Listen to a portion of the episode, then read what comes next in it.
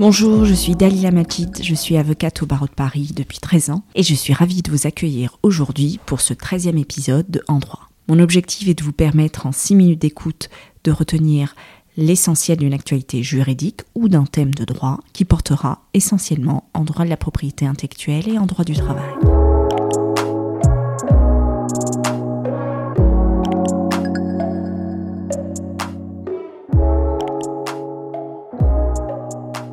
Aujourd'hui, je vais vous parler du droit d'auteur des architectes. La problématique qui se pose est de savoir, lorsqu'un architecte conçoit un bâtiment, celui-ci peut-il ou non être protégé par le droit d'auteur. Tout d'abord, il existe un article du Code de la propriété intellectuelle qui considère comme des œuvres de l'esprit les œuvres d'architecture, les plans, les croquis, les ouvrages plastiques relatifs à l'architecture.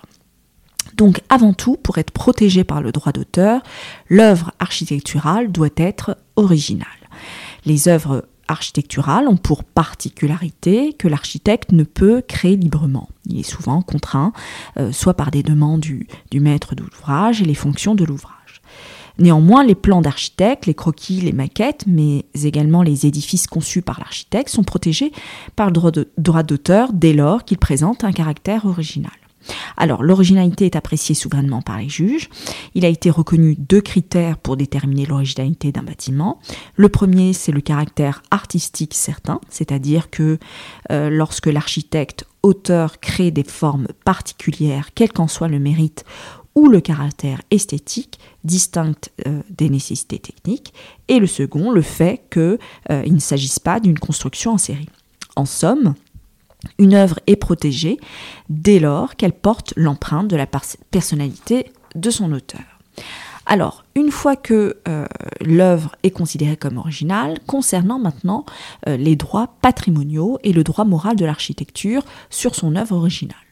Dès lors que son œuvre est donc originale et qu'elle est protégée par le droit d'auteur, l'architecte a des droits patrimoniaux en vertu desquels il est seul habilité à autoriser la fabrication et l'exploitation de son œuvre et de l'image de cette dernière.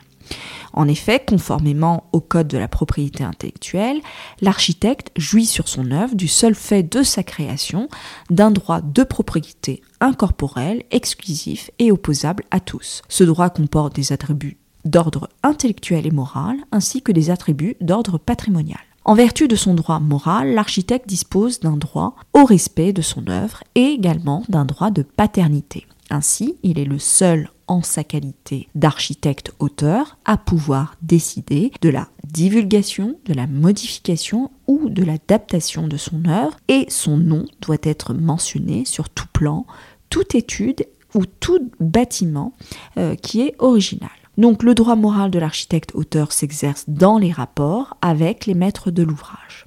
Toutefois, l'architecte-auteur peut se trouver confronté donc à la problématique de la modification de son œuvre et donc se pose la question de la portée de son droit moral. En principe, au cours de la réalisation euh, de la construction d'un bâtiment, l'architecte-auteur s'opposer à la dénaturation de son œuvre, telle que lui permet les dispositions du Code de la propriété intellectuelle qui pose le principe du respect de l'œuvre architecturale découlant du droit moral. Toutefois, il ressort de la jurisprudence constante que le droit moral de l'architecte-auteur a du mal à s'appliquer en ce qu'il a été jugé euh, qu'il est interdit à l'architecte d'imposer une intangibilité absolue de son œuvre à laquelle le propriétaire du bâtiment est en droit euh, d'apporter des modifications qui sont légitimées par la nécessité de l'adapter à des besoins nouveaux. Dans une autre affaire dans laquelle une société avait euh, confié à un architecte la conception d'un projet d'immeuble de bureau, pour des raisons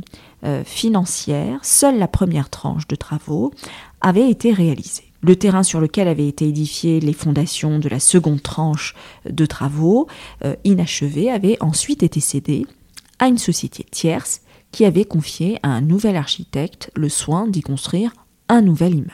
La Cour de cassation a jugé qu'à partir du moment où le maître d'ouvrage initial s'est affranchi du projet initial et que la seconde tranche du projet avait été abandonnée définitivement par l'architecte auteur, dans ce cas, le maître d'ouvrage pouvait édifier en lieu et place d'une construction inachevée un nouveau bâtiment et ce sans méconnaître le droit moral de l'architecte. Au final, l'œuvre d'un architecte auteur peut être modifiée au grand dam de son droit moral, mais à condition que les modifications soient indispensables au but recherché. Vous pouvez retrouver cet épisode sur mon blog www.dalinamagic.blog. Si vous avez des questions, n'hésitez surtout pas à me contacter ou me proposer les sujets qui vous intéressent. Vous trouverez donc mes coordonnées sur mon blog. Si l'épisode vous a plu, j'apprécierais que vous me laissiez une note 5 étoiles ou un avis sur Apple Podcast ou parler autour de vous afin que je puisse continuer l'aventure avec des épisodes juridiques. D'ici là, je vous dis à très bientôt et branchez vos écouteurs pour un prochain podcast.